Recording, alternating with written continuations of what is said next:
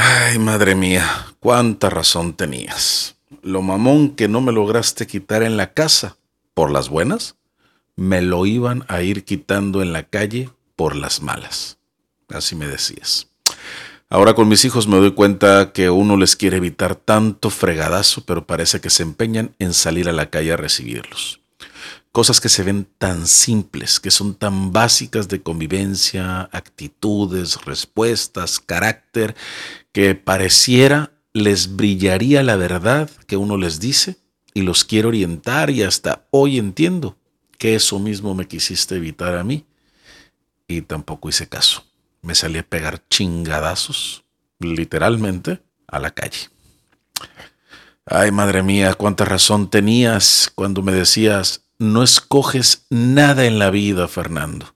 Ni papás, ni hermanos, ni abuelos, ni primos.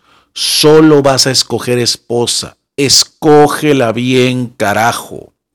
Y es que es triste ver cómo a veces escogemos pareja o compañía por miedo a no estar solos, o porque es lo que sigue nuestra vida y nos urge tener familia. En el caso de los hombres escogemos por aventados, por calenturientos, por supuestamente enamorados. En el caso de las mujeres casi siempre a ciegas porque les hablan bonito, por ilusiones, por disque enamoradas. Pero hay tantas y tantas cosas que no tomamos en cuenta, que no medimos, que no valoramos y escogemos a lo tonto teniendo tantas opciones en el mundo, habiendo tanta gente en todos lados y con la plena libertad de escoger, parece que escogemos a lo tonto. Bien dicen también, no escojas con quién te quieres casar, escoge de quién te quieres divorciar y te deje ver a tus hijos y tengas que ponerte de acuerdo sin que los una un lazo amoroso. Porque en los divorcios, ahí es donde conoces realmente con el tipo de persona que te casaste.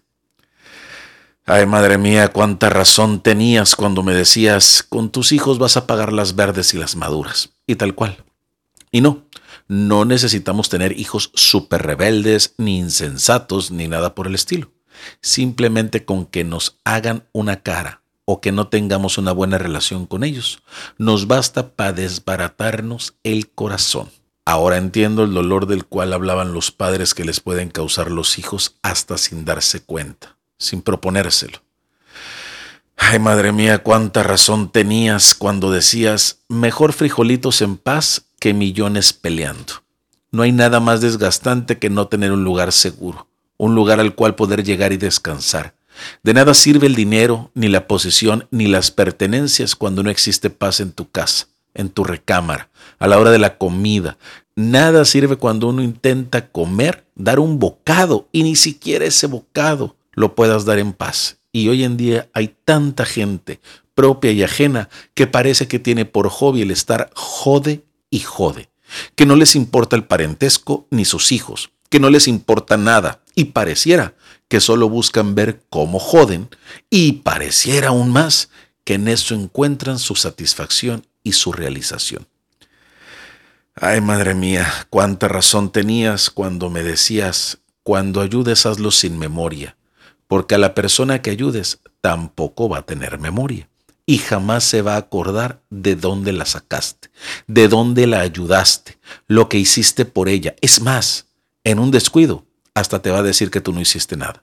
Jamás tenemos memoria para ser agradecidos y curiosamente pareciera que hablamos más mal del que nos ayuda que del que no hace nada.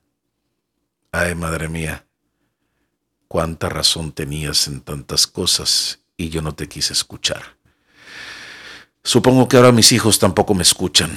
Espero que algún día se den cuenta de tantas cosas, de tanto chingadazo que uno les intenta evitar en la vida, pero creo, y solo creo que esa es la condición humana. Al menos, al menos creo que después de un tiempo lo logramos entender y lo valoramos. Ahí te dejo esto, por si te sirve.